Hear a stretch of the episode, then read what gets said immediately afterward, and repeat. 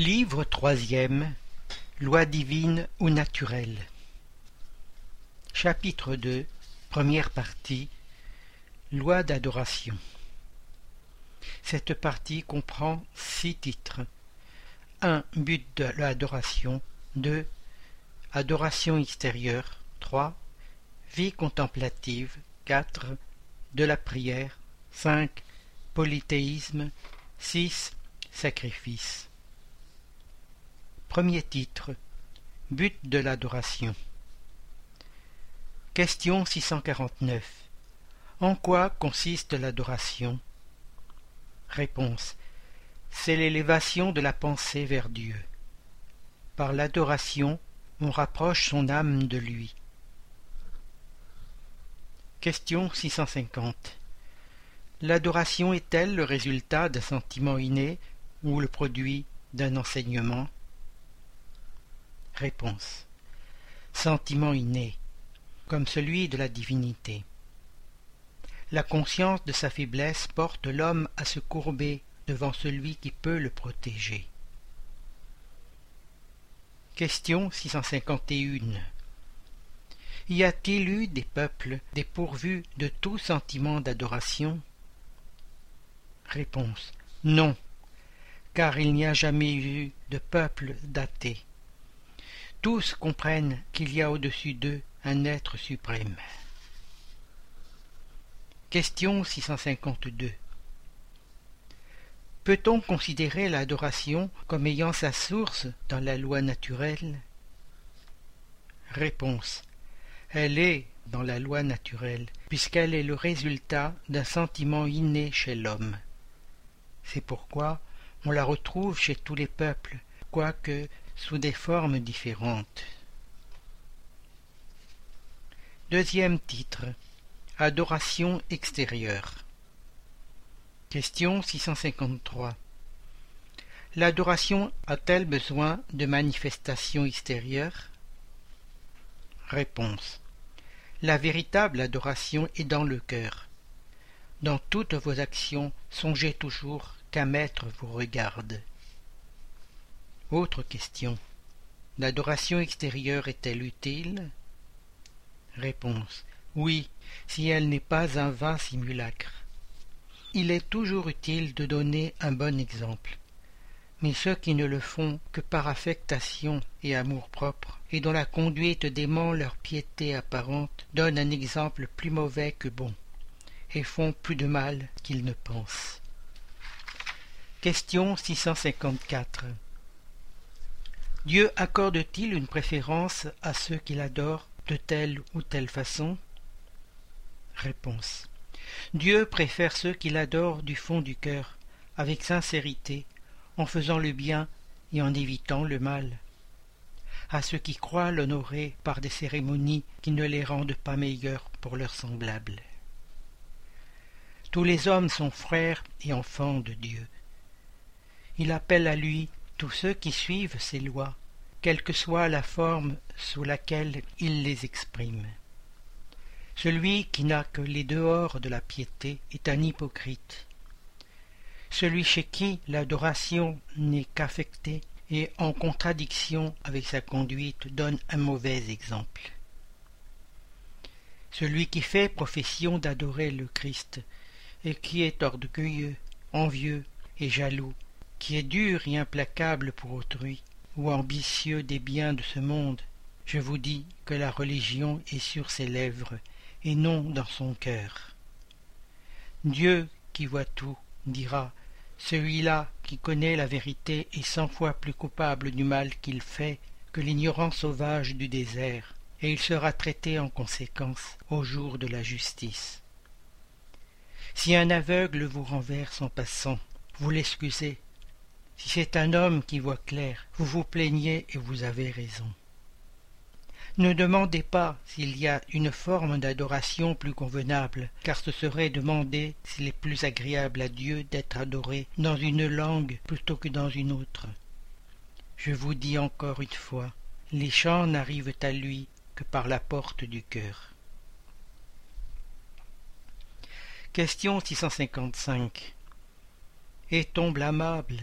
De pratiquer une religion à laquelle on ne croit pas dans le fond de son âme, quand on le fait par respect humain et pour ne pas scandaliser ceux qui pensent autrement Réponse. L'intention, en cela comme en beaucoup d'autres choses, est la règle. Celui qui n'a en vue que de respecter les croyances d'autrui ne fait pas mal. Il fait mieux que celui qui les tournerait en ridicule, car il manquerait de charité. Mais celui qui pratique par intérêt et par ambition est méprisable aux yeux de Dieu et des hommes.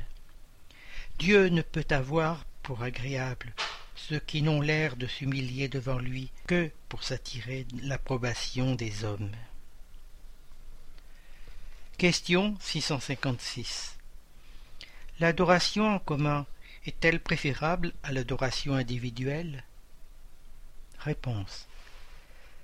Les hommes réunis par une communion de pensées et de sentiments ont plus de force pour appeler à eux les bons esprits.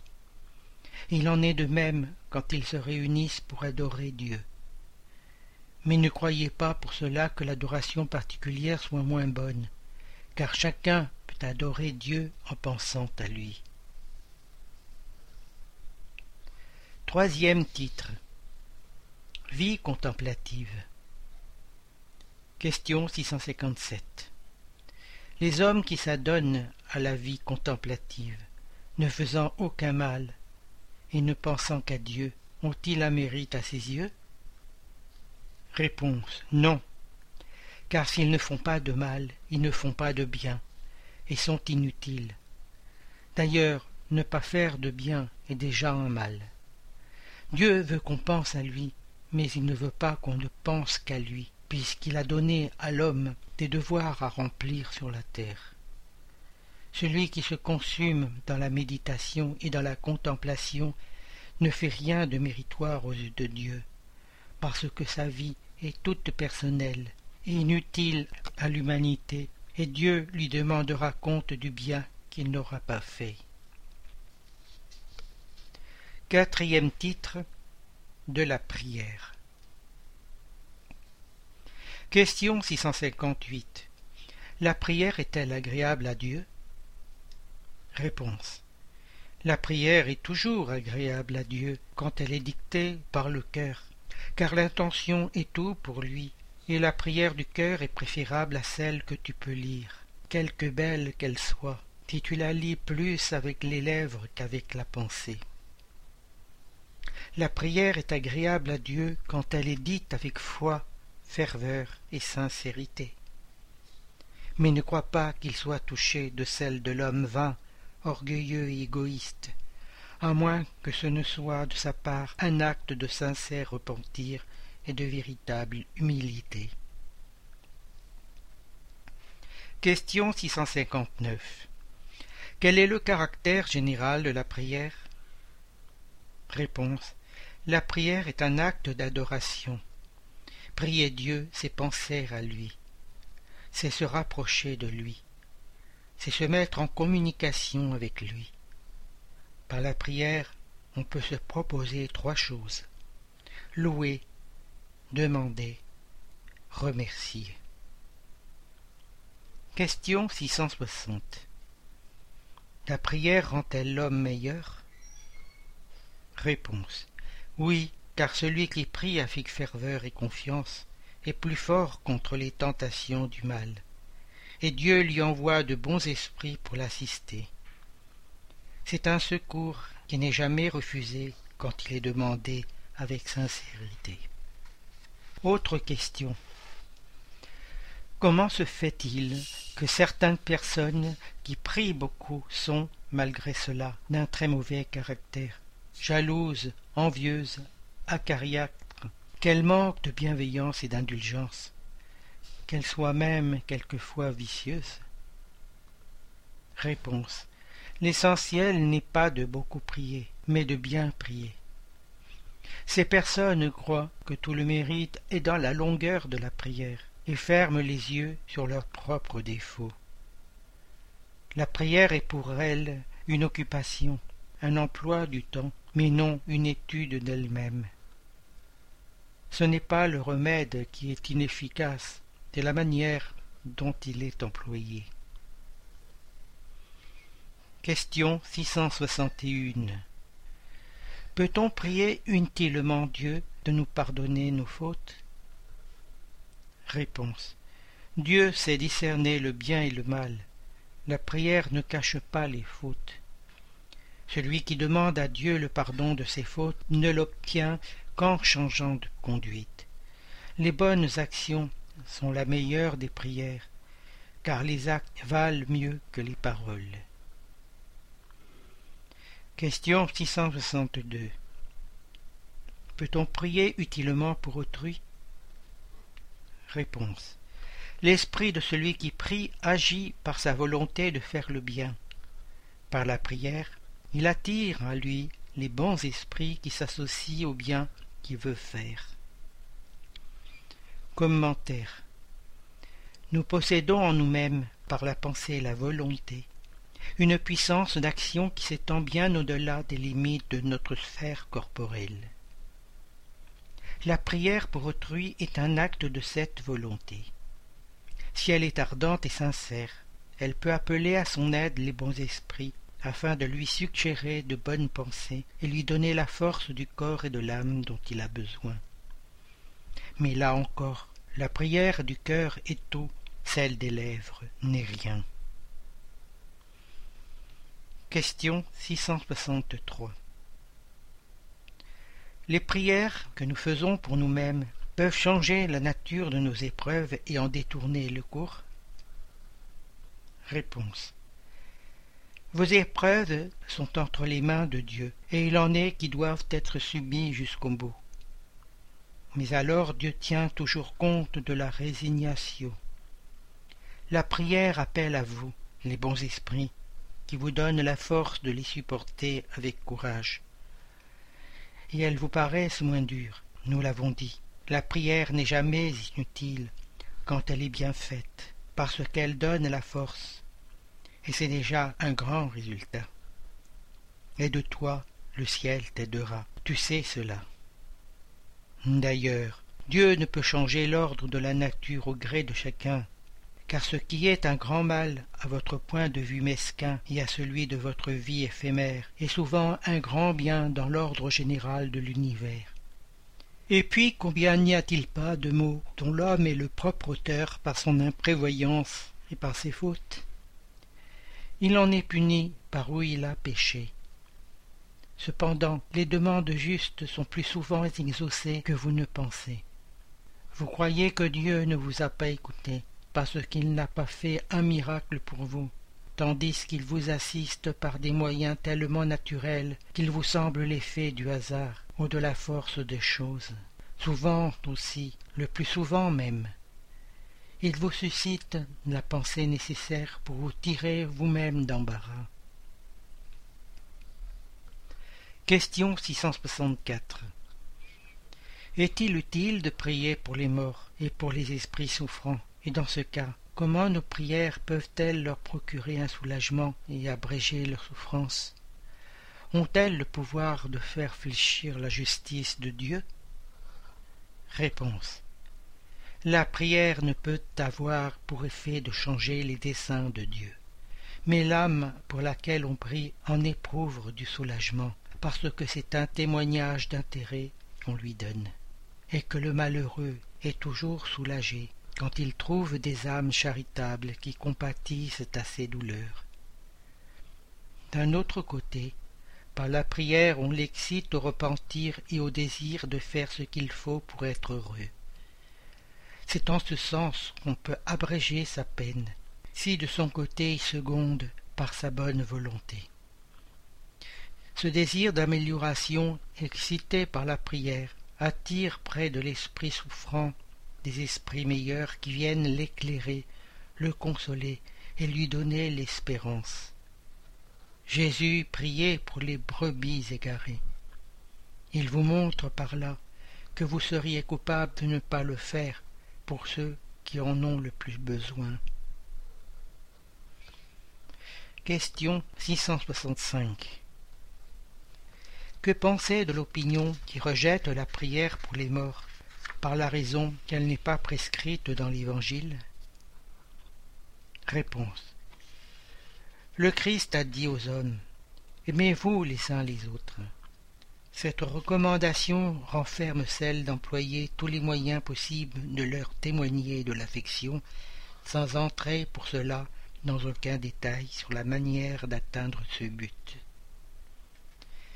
S'il est vrai que rien ne peut détourner le Créateur d'appliquer la justice, dont il est le type, à toutes les actions de l'esprit, il n'en est pas moins vrai que la prière que vous lui adressez pour celui qui vous inspire de l'affection est pour lui un témoignage de souvenir qui ne peut que contribuer à alléger ses souffrances et le consoler. Dès qu'il témoigne le moindre repentir, et alors seulement, il est secouru.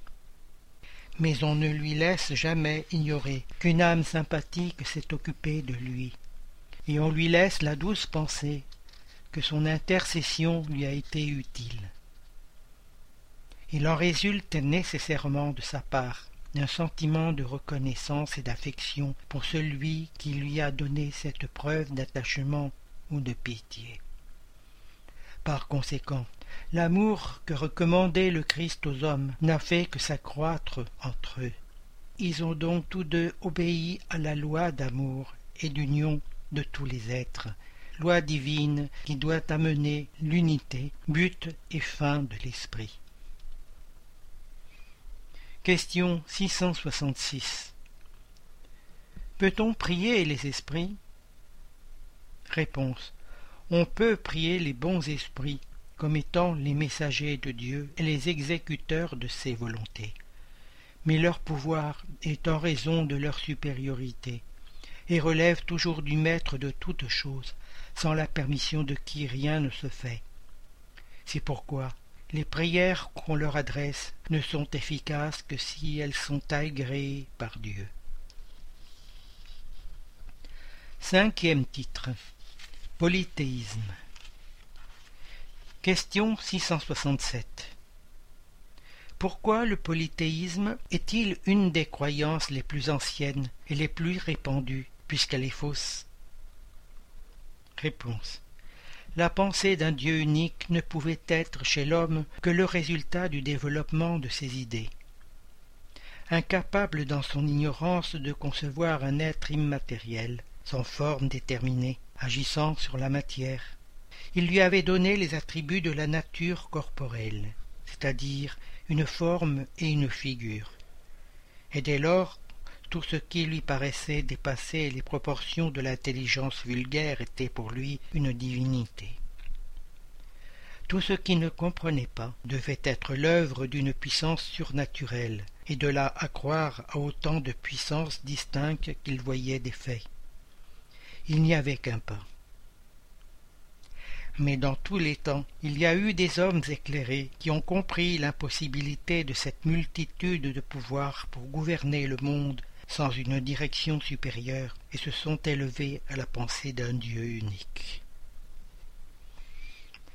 Question 668 Les phénomènes spirites étant produits dans tous les temps et étant connus depuis les premiers âges du monde, n'ont-ils pas pu faire croire à la pluralité des dieux? Réponse.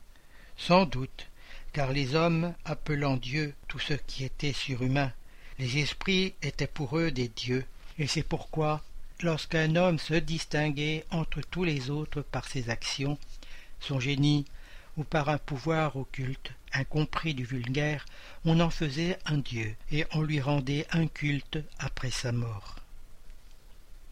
Commentaire Le mot Dieu avait chez les anciens une acception très étendue. Ce n'était point, comme de nos jours, une personnification du maître de la nature. C'était une qualification générique donnée à tout être placé au dehors, en dehors des conditions de l'humanité.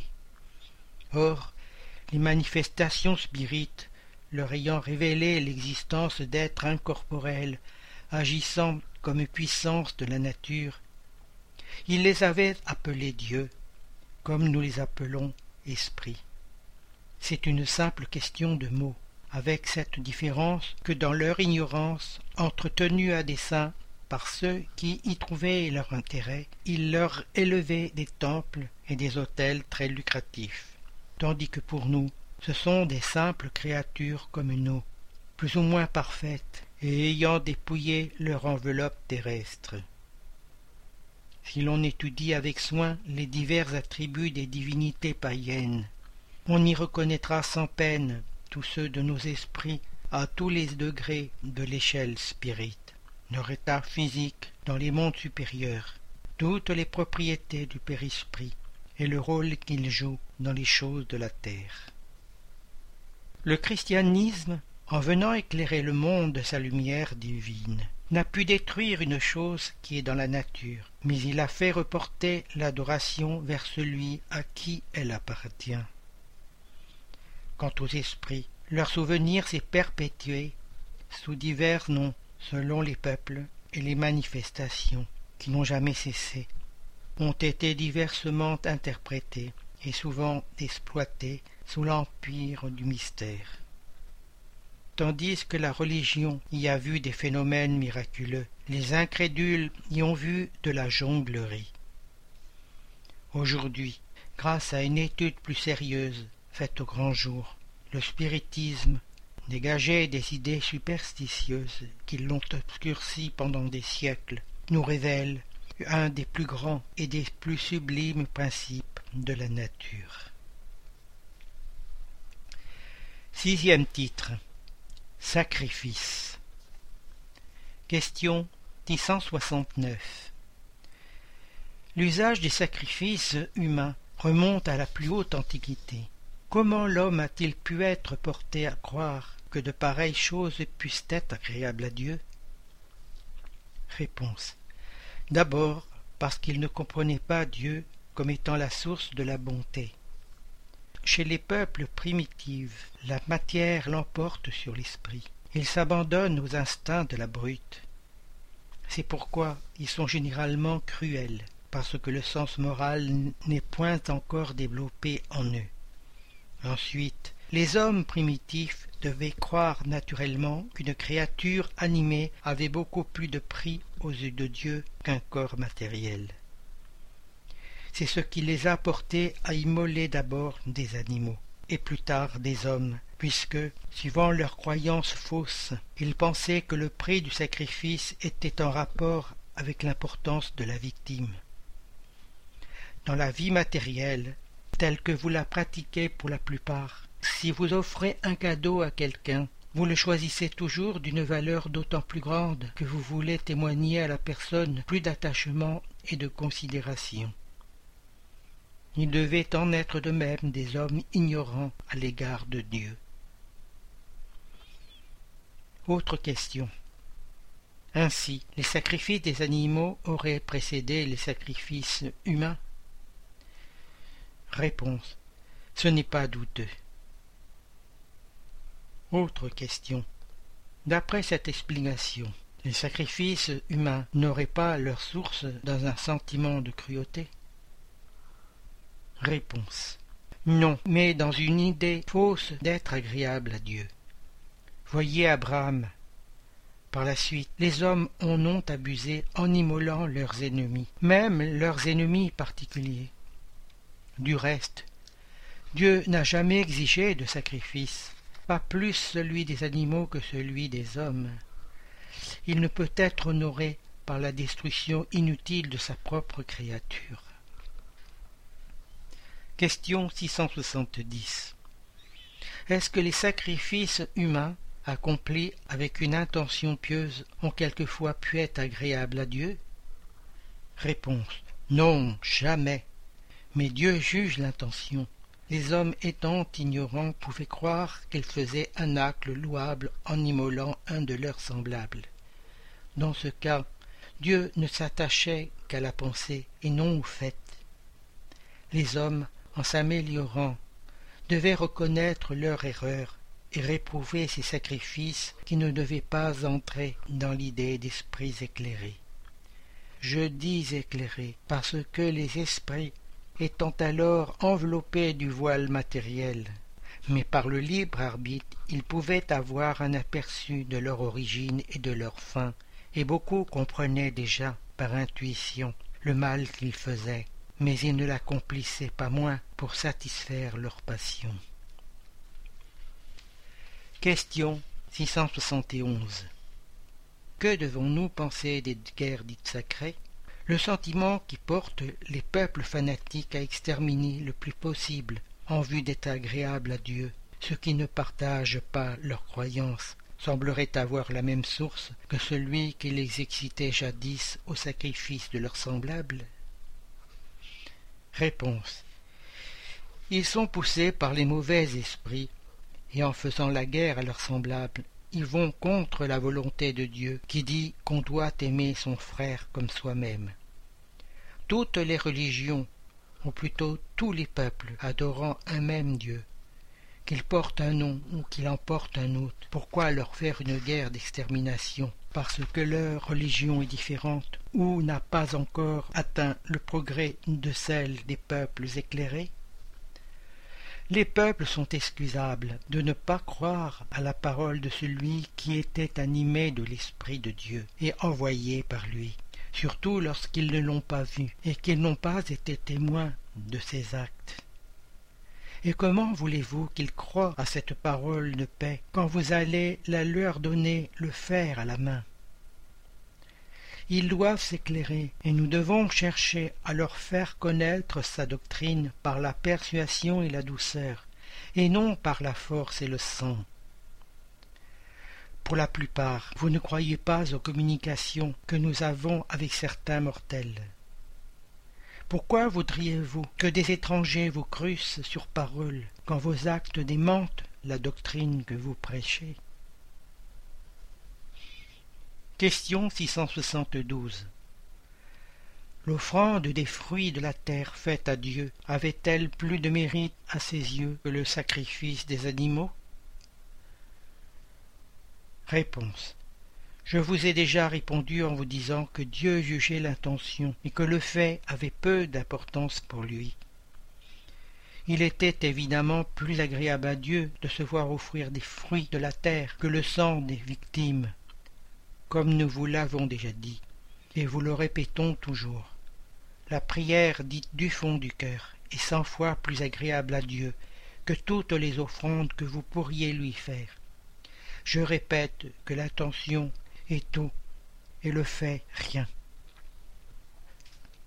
Question 673 N'y aurait-il pas un moyen de rendre ces offrandes plus agréables à Dieu en les consacrant au soulagement de ceux qui manquent de nécessaire et dans ce cas le sacrifice des animaux accompli dans un but utile ne serait-il pas méritoire tandis qu'il était abusif alors qu'il ne servait à rien ou ne profitait qu'à des gens qui ne manquaient de rien?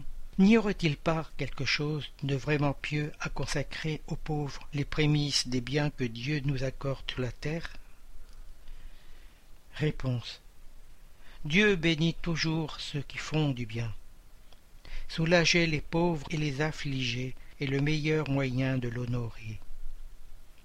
Je ne dis pas pour cela que Dieu désapprouve les cérémonies que vous faites pour le prier, mais il y a beaucoup d'argent qui pourrait être employé plus utilement qu'il ne l'est. Dieu aime la simplicité en toutes choses.